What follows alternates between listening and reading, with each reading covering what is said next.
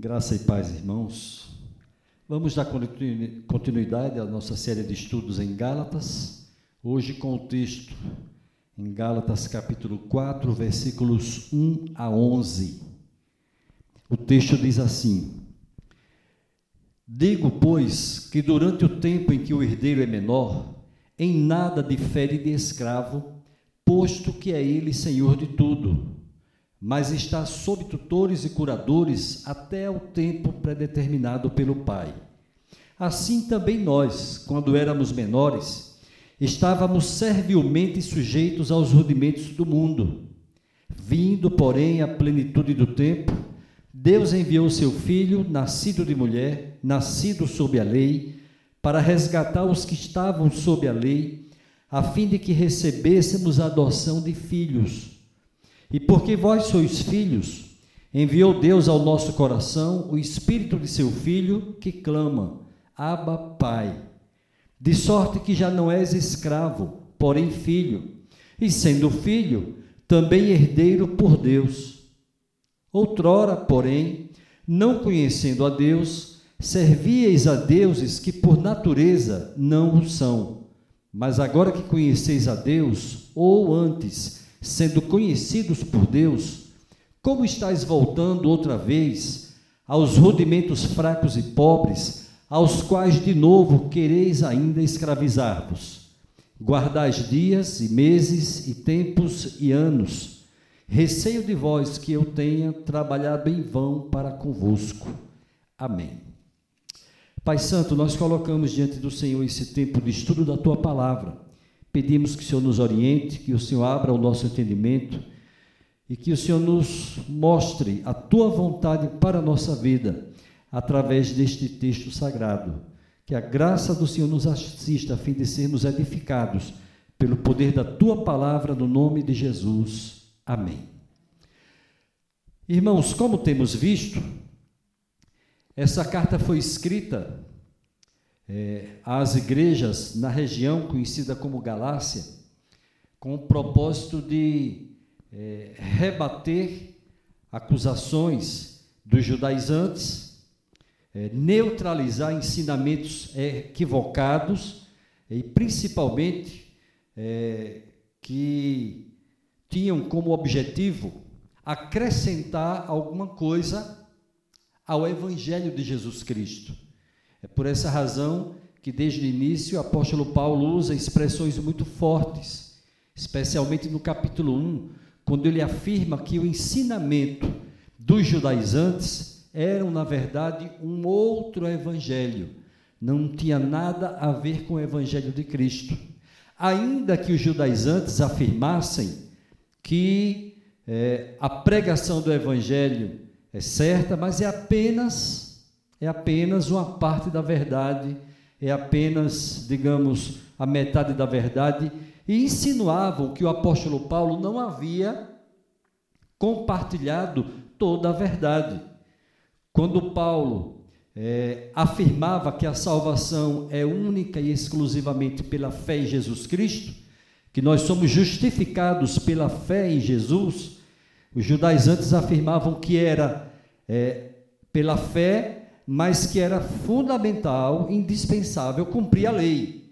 E aí exigiam dos Gálatas que eles é, fossem circuncidados, que eles cumprissem a lei, os rituais, os sacrifícios fossem oferecidos, ou seja, a observância à lei de Moisés. Era é, a palavra de Deus, a fé em Jesus Cristo, mais é, a lei de Deus, a lei de Moisés. E então, propósito dessa carta, como temos visto desde o início, é rebater esses ensinamentos equivocados, mal intencionados dos judaizantes, cujo propósito, na verdade, era manipular aquelas igrejas, era controlar e se aproveitar daqueles irmãos. No capítulo 4, nesse texto que acabamos de ler, no versículo 1 até o versículo 11, nós vemos o apóstolo Paulo falando a respeito da nossa filiação em Cristo. E então, do versículo 1 ao versículo 7, ele fala sobre é, os dias da infância.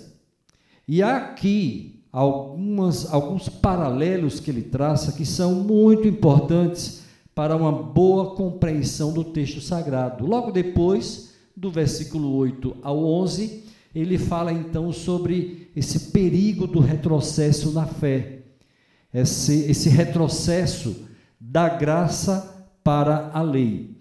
Então vejamos a primeira parte do nosso estudo, versículos 1 a 7, os dias da infância.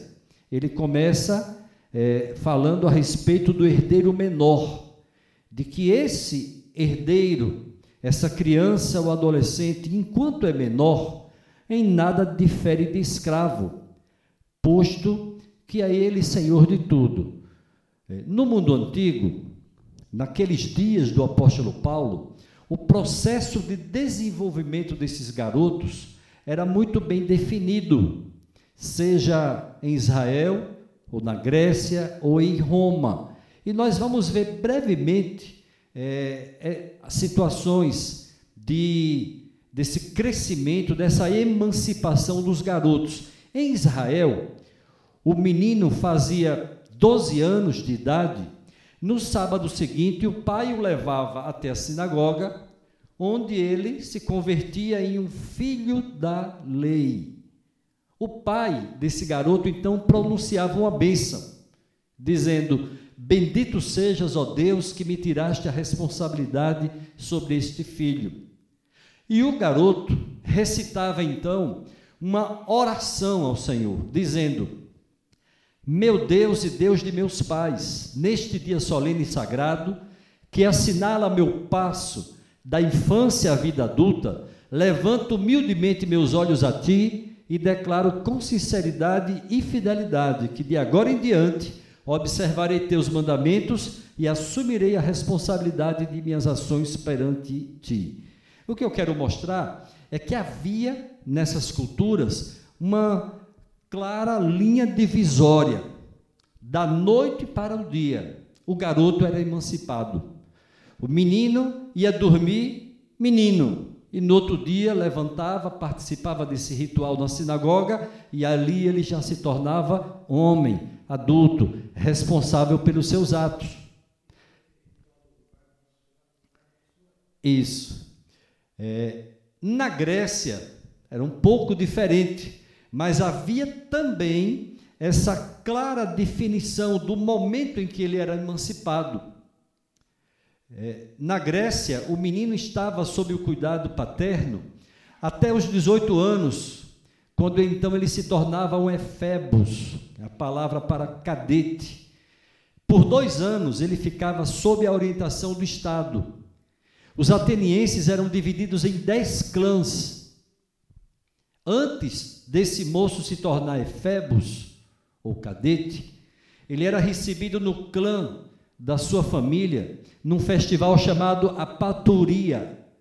Nesse festival, nessa celebração que tinha uma conotação religiosa, eles cortavam seus longos cabelos para oferecer aos deuses. Então vemos também que era um processo bem definido, porque nessa festa ele então já começava a usufruir do privilégio da sua maioridade.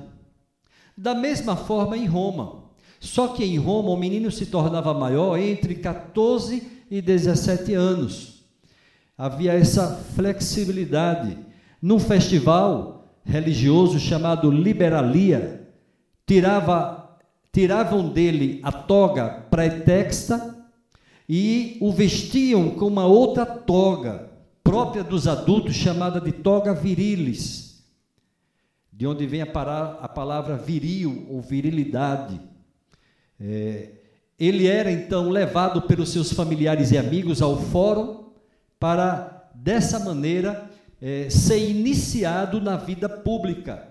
Era também uma cerimônia religiosa em todos esses casos. Havia um dia definido para que ele se tornasse maior de idade. O menino ou a menina oferecia sua bola ou sua boneca ao deus Apolo para mostrar que eles deixaram as coisas de menino. E aí nós percebemos uma linguagem conhecida nossa, usada pelo apóstolo Paulo quando escreveu a, igreja em Corinto. Né? Em 1 Coríntios 13, ele diz: Quando eu era menino, eu pensava como menino, eu sentia como menino, eu falava como menino. Quando me tornei homem, é, eu deixei as coisas próprias de menino. Então, é, esse garoto agora, ele podia é, ser dono de uma fazenda, ainda que ele fosse dono de uma fazenda desde a infância, ele não podia tomar decisões legais. Ele não tinha pleno domínio sobre a sua vida. Na prática mesmo, ele não tinha maior liberdade que um escravo. Mas ao se tornar adulto, depois de passar por essa cerimônia, depois de fazer os seus votos ao deus Apolo, então ele se tornava adulto e passava a desfrutar dessa liberdade que a vida adulta lhe possibilitava. Agora ele já administrava com toda liberdade os negócios da propriedade que havia herdado do seu pai. Paulo afirma que a lei era, na verdade, um conhecimento elementar, um conhecimento básico das pessoas. Ele usa a palavra é, estoiqueia quando fala de lei. A palavra estoiqueia literalmente significa uma fileira de alguma coisa. Era muito comumente usado no meio militar para se referir a uma fila de soldados. Mas chegou a significar durante um tempo também o ABC para os romanos. Ou seja, o conhecimento elementar, aquele conhecimento básico que as crianças recebiam dos seus educadores. Podia referir-se também aos elementos que compõem o mundo, como, por exemplo, os astros. E é bom a gente saber né, que no mundo antigo havia uma obsessão pela astrologia, pelo estudo das estrelas, né, dos planetas. Eles se deleitavam com isso. No entanto, no entanto, é, os romanos e outros povos viviam sob a tirania dos astros. Para alguns estudiosos, para alguns estudiosos, é disso que o apóstolo Paulo estava falando. Mas só que o contexto indica que Stoiqueia fala desse conhecimento elementar. Ele afirma que os Gálatas eram meninos impotentes que estavam debaixo da tirania da lei. Jesus, como nós bem sabemos, ele veio para quebrar, para destruir essa tirania. Agora nós já não somos escravos da lei, nós nos tornamos filhos, herdeiros. E a prova da filiação é esse testemunho interior, como nós vemos aí no versículo 6. E porque vós sois filhos, enviou Deus ao nosso coração o espírito de seu filho que clama: Abba, Pai no nosso coração, esse testemunho interior clama que Deus é o nosso Pai. E é interessante percebermos que a palavra pai em aramaico significa é, pai. Então ele, ele usa uma expressão composta duas palavras que significam pai. É como se ele dissesse pai e pai. Alguns estudiosos entendem, linguistas, né, que a palavra pai é, é uma expressão mais carinhosa, é paizinho. No entanto, vemos também que o próprio Senhor Jesus usou algumas vezes essa expressão, o apóstolo João usou algumas vezes também essa expressão. É, era um som tão sagrado naqueles dias que se conservou em sua língua original, que é o aramaico. Este clamor instintivo da alma é obra do Espírito Santo, na opinião de Paulo. Se o nosso coração clama dessa forma, nós então sabemos que somos filhos de Deus e que temos é, como herança a graça de Deus, todos os benefícios da graça. Quem vive sob a, a tirania, a escravidão da lei, ainda é um menino. É isso que Paulo procura mostrar. Quem aprende o caminho da graça se torna maduro na fé. Agora, dê uma olhada aí no texto. O versículo 1, eu acabei de ler agora há pouco, o versículo 2 diz: Mas está sob tutores e curadores até o tempo predeterminado pelo Pai. Famílias de posses tinham, eh, as crianças tinham seus educadores, tinham pessoas que eram responsáveis pela sua formação, pela sua educação, até o tempo da maioridade. Como eu falei, na cultura romana, entre 14 e 17 anos. Quando esse tutor ou curador dizia ao pai: O menino está pronto, então ele participava daquela festa, é, conhecida como liberalia pelos romanos.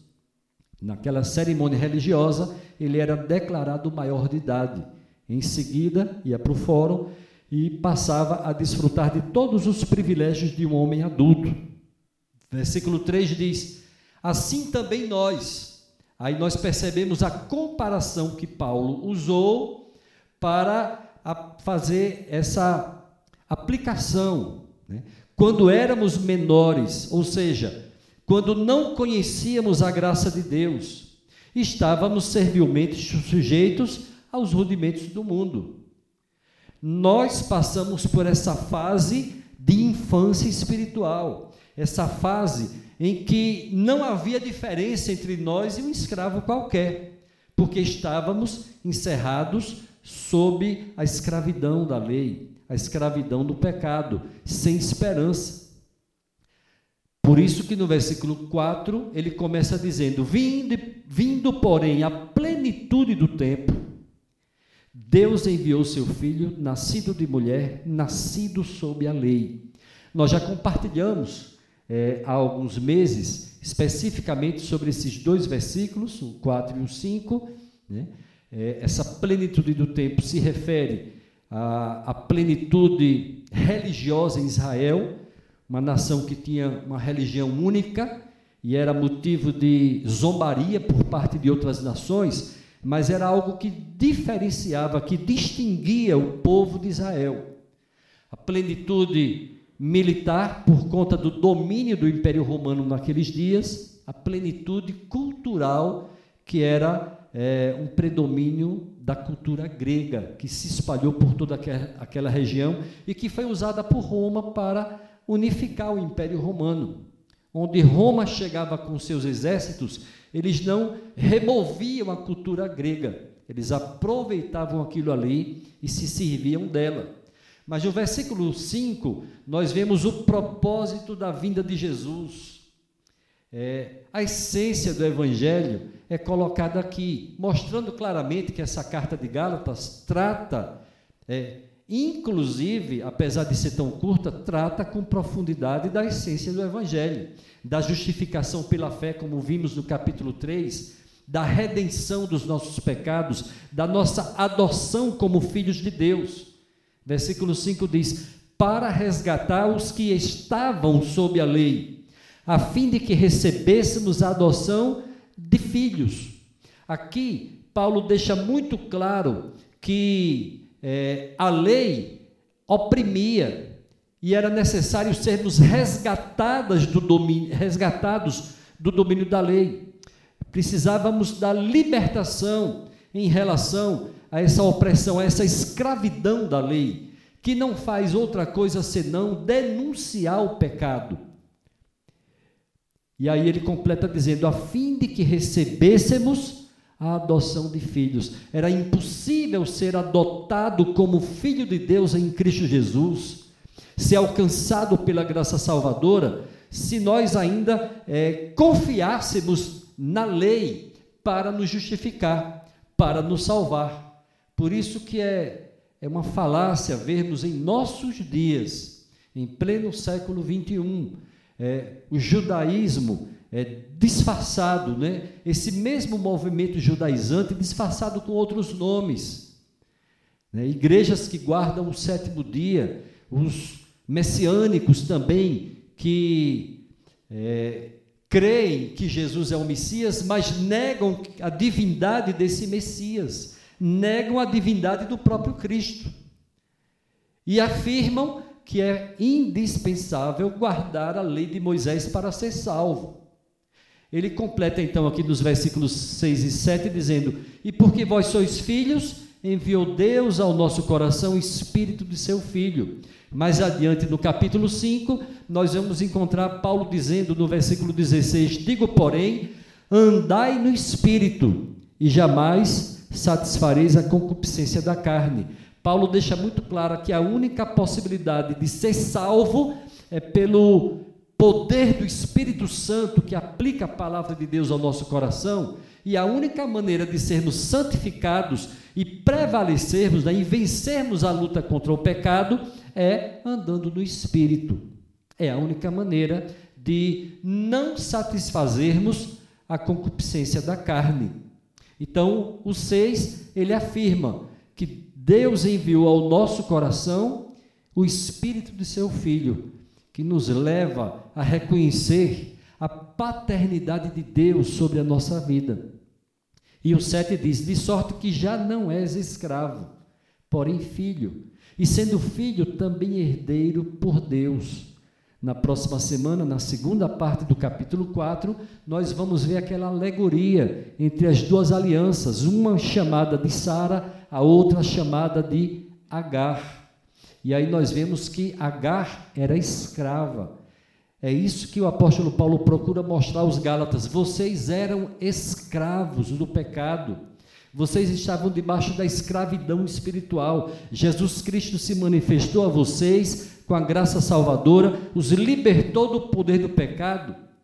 Então, isso tem que ser valorizado. De sorte que já não és escravo, porém filho. Fomos adotados em Cristo Jesus na família de Deus, família da fé. E sendo filho também herdeiro por Deus, juntamente com Jesus, nós somos herdeiros de Deus. Então, nessa primeira parte, nós vemos basicamente o apóstolo Paulo argumentando né, a respeito de, dos dias da infância, procurando mostrar basicamente que é, essa infância que ele se refere aqui, esse herdeiro, esse infante, essa criança, não tinha liberdade para desfrutar da herança que era dele somente com a maioridade, somente quando ele amadurecesse. E da mesma forma, aí Paulo procura mostrar que aqueles que confiam na lei para sua justificação, para sua salvação, estão debaixo da escravidão da lei. Nunca poderão amadurecer na fé. Nunca poderão crescer segundo a estatura de um varão perfeito, numa referência ao próprio Jesus Cristo. Esse paralelo aí nós vemos também em outras passagens aqui em Gálatas. E o texto faz mais sentido ainda quando nós avançamos do 8 ao 11, em que ele vai advertir seriamente a igreja, as igrejas na Galácia, a respeito desse perigo do retrocesso. Nós vemos que houve um grande avanço na vida deles, os Gálatas viviam no paganismo, Aí abraçaram a fé em Jesus Cristo através da pregação de Paulo e da sua equipe missionária, e foi uma das poucas regiões em que o apóstolo Paulo foi nas três viagens missionárias. Mas depois de abraçarem o evangelho, eles receberam a visita desses judeus que pregavam o evangelho misturado, exigindo o cumprimento da lei conhecidos como judaizantes. E aí eles começaram a insinuar que a pregação de Paulo era incompleta, que o ensino que ele transmitia não tinha tanta credibilidade, que ele não era bem um apóstolo de Cristo, não havia andado com Cristo, e todas aquelas acusações que nós já vimos e que Paulo procurou neutralizar, anular desde o início da carta. No versículo 8, Paulo disse: Outrora, porém, não conhecendo a Deus, servíeis a deuses que por natureza não são. Mas agora que conheceis a Deus, ou antes sendo conhecido por Deus, como estáis voltando outra vez aos rudimentos fracos e pobres, aos quais de novo quereis ainda escravizar-vos? Vamos dar uma paradinha aqui para alguns breves comentários. Paulo ainda argumenta que é, a lei de Moisés é um estágio elementar da, da religião. Assim como é, aquela criança que tinha é, uma promessa de herança da parte do seu pai quando atingisse a maturidade, é, os Gálatas estavam se comportando também como crianças, porque não estavam desfrutando das bênçãos prometidas por Deus para aqueles que creem plenamente no Evangelho. Eles deram um passo nessa direção e agora estavam querendo retroceder. Então, Paulo argumenta dessa forma. E que o homem amadurecido é aquele que vive pela graça. A lei era boa na época em que não havia algo melhor. Mas logo ele começa a argumentar dizendo que o homem não pode conhecer a Deus por seu próprio esforço. Mas agora que conheceis a Deus, ou antes, veja como ele muda, né? Sendo conhecidos por Deus. Como diz aquela postagem que se tornou muito comum né, ultimamente, né? É, não fomos nós que encontramos a Cristo, foi Ele que nos encontrou. Quem estava perdido éramos nós, não era Ele. É, basicamente é isso que ele procura dizer. Ou antes, sendo conhecido por Deus. Deus nos alcançou pela graça em Cristo Jesus.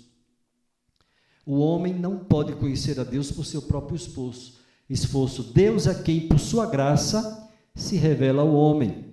Nós jamais poderíamos buscar a Deus se ele primeiro não nos encontrasse. E agora ele questiona: vocês estão retrocedendo para um estágio que há muito devia ter sido superado? Vocês pensam progredir retrocedendo? Veja como ele diz aqui no texto, né? Como estáis voltando outra vez aos rudimentos fracos e pobres? aos quais de novo quereis ainda escravizar-vos. Eles viviam pela viviam sob a escravidão do paganismo e agora estavam aceitando a escravidão do legalismo judaico, dos, é, através dos judaizantes. Nós jamais poderíamos encontrar Deus. Deus nos encontrou. Depois dessa experiência maravilhosa, como retroceder? Como negar as experiências que nós tivemos? Como abandonar a fé que nos alcançou pela graça de Jesus?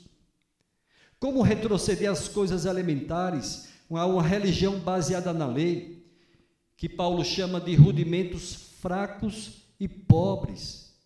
A lei é fraca porque é impotente para a nossa salvação ela tem o seu propósito, como já foi visto no estudo em Gálatas, mas esse propósito não incluía a justificação do pecador. É, então, a lei que define o pecado sentencia o homem que comete o pecado. Mas não podia, não pode oferecer perdão do pecado passado, ou mesmo fornecer a força para que o homem o evite no futuro. A fraqueza da lei está em que ela pode diagnosticar o mal, o pecado, mas ela não tem a cura, ela não pode oferecer a cura, a salvação, a justificação. O seu efeito é extremamente limitado. A lei é um pobre rudimento e se compara, é, se comparada com o esplendor da graça. É essa linguagem que Paulo procura usar aqui. Rudimentos do mundo, ou rudimentos fracos e pobres. Quando ele fala de é, da idolatria, dos ídolos, ele usa mais a expressão rudimentos do mundo. Quando ele se refere à lei de Moisés, aí ele usa a expressão rudimentos fracos e pobres. Por sua própria natureza, a lei só podia agir numa situação. Para cada nova situação, o homem precisaria de uma nova lei. A maravilha da graça é que ela é poikilos, como vimos anteriormente, é, que significa é, variada, multicolor. É, não há nenhuma situação da vida que não possa ser iluminada pela graça de Deus.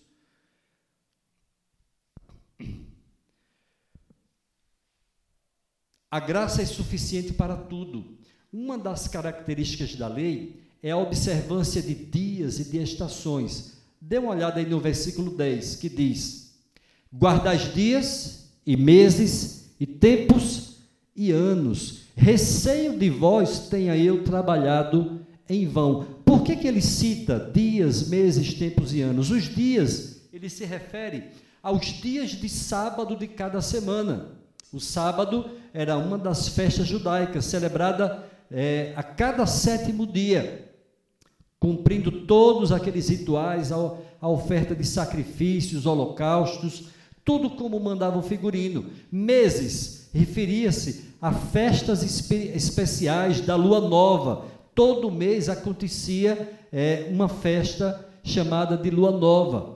Tempos era uma referência às três grandes festas em Israel: Páscoa, Pentecostes e a festa dos tabernáculos. E anos. Ele se refere aos anos sabáticos. A cada sete anos havia um ano sabático. Então, o que é que Paulo procura mostrar? É, ele procura mostrar o coração da lei, dos rituais exigidos, é, estipulados pela lei de Moisés. Todas aquelas festas, aqueles rituais, resumidos nessa breve é, sentença aqui: guardais dias e meses e tempos e anos. O que nos dá a entender que esse retrocesso já estava acontecendo. Os judaizantes já estavam conseguindo seduzir várias pessoas na igreja para que observassem o cumprimento desses rituais. Receio de vós tenha eu trabalhado em vão para convosco. Paulo, quando escreve, claro, ele tinha esperança de conseguir reverter essa situação. Ele usa expressões duras ao longo da carta, muito firmes, mas recheadas de amor, de zelo pela alma deles, pela vida espiritual deles. É, o fracasso da religião dos dias espe especiais é justamente dividir os dias em dias sagrados e em dias profanos, dias que pertencem a Deus e dias em que o homem podia fazer o que ele quisesse. Esse é o problema dessa religião baseada em dias sagrados, dias especiais, tempos é, consagrados a Deus, porque os outros não são. Dava aquela ideia bem clara de que nos outros dias fica por conta de vocês. Você guarda o sábado, então de, de domingo a sexta é por sua conta. Não tem problema. E eu lembro de uma pessoa é, em Aracaju, que era sabatista, e palavrão na boca dela era extremamente comum é, as grosserias em casa com a própria família, mas no dia de sábado ela se transformava. Das 18 horas da sexta-feira até as 18 horas do sábado era uma santa. A partir das 18 horas do sábado ela tinha uma recaída e voltava a ser o capeta. Porque a religião dela estava centrada no sétimo dia, que ela guardava com muito fervor. A confiança dela estava nesse sistema religioso, o que é um perigo. E na visão do apóstolo Paulo, é um fracasso, é uma derrota, é uma escravidão para a vida da pessoa. Ainda que esta religião legalista estivesse longe de ser a religião profética, é dito o seguinte: o antigo povo de Israel não tinha em seu idioma uma palavra que correspondesse à religião tal como se usa hoje. A vida em sua totalidade era considerada como proveniente de Deus e sujeita à sua lei e ao seu governo. Não havia essa, essa coisa de uma parte da vida separada com rótulo de religião. Jesus não diz assim: vinde a mim é, para que você tenha uma religião, mas ele diz: vim eu, é, eu não vim para que você tenha uma religião, eu vim para que você tenha vida e tenha em abundância. É a promessa de Jesus. Então, a vida de Deus é vivida todos os dias da semana, todos os dias do mês, todos os dias do ano.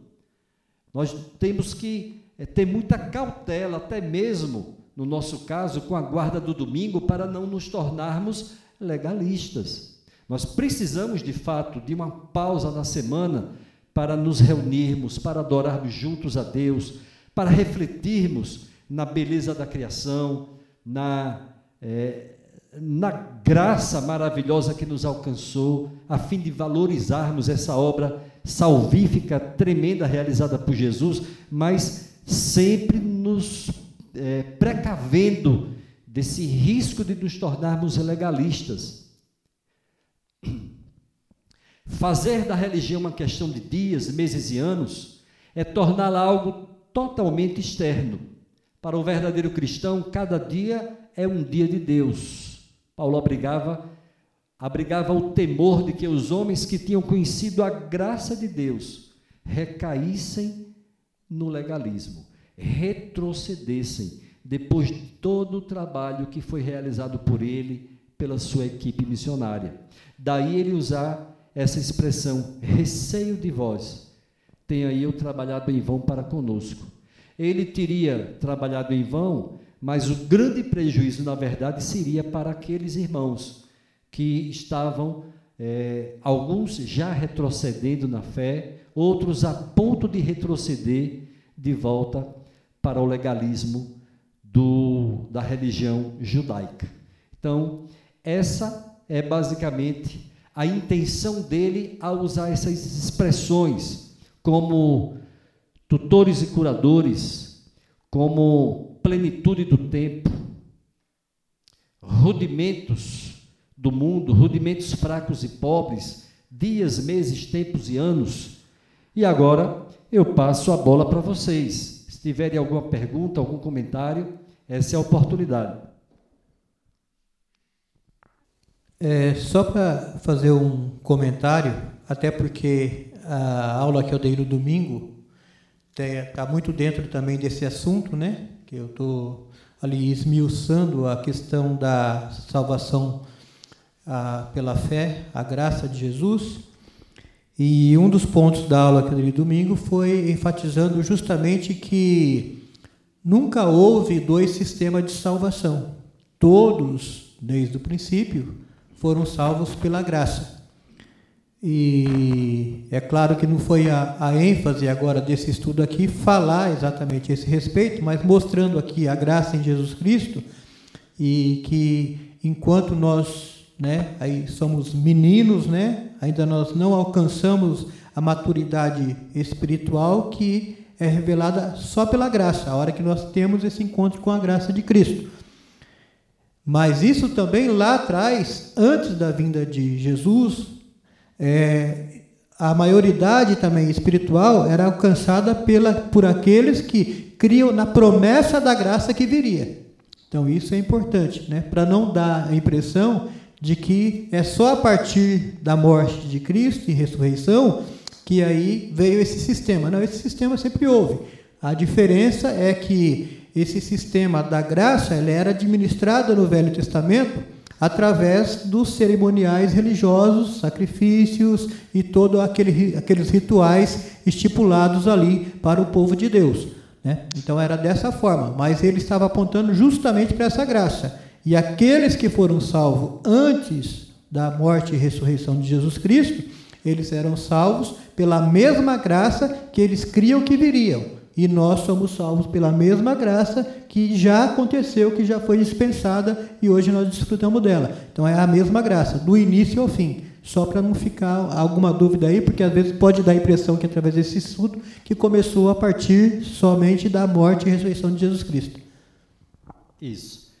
Hebreus capítulo 11, versículo 39 diz: Ora, todos estes que obtiveram bom testemunho por sua fé, não obtiveram, contudo, a concretização da promessa, por haver Deus provido coisa superior a nosso respeito, para que eles sem nós não fossem aperfeiçoados. Ou seja, eles morreram com essa promessa, crendo plenamente na promessa, que o Deus fiel não falharia na promessa de enviar o Messias. Né? Essa promessa se cumpriu quando eles já não estavam mais aqui, mas eles morreram na fé, eles morreram crendo na promessa de Deus, no Deus fiel que cumpre as suas promessas. Ok?